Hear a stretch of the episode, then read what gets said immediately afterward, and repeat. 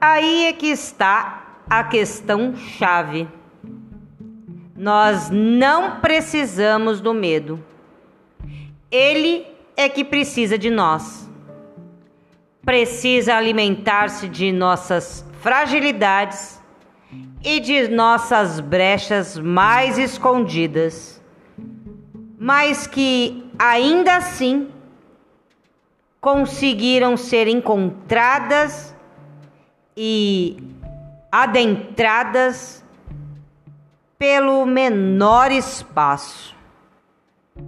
O medo precisa de nós por medo, por solidão e por identificação de quando nos deixamos levar pela incapacidade e tristeza que trazem as perguntas sem respostas e incertezas. Mas deixa eu te contar uma coisa. Se você é tão necessário, é também tão mais forte.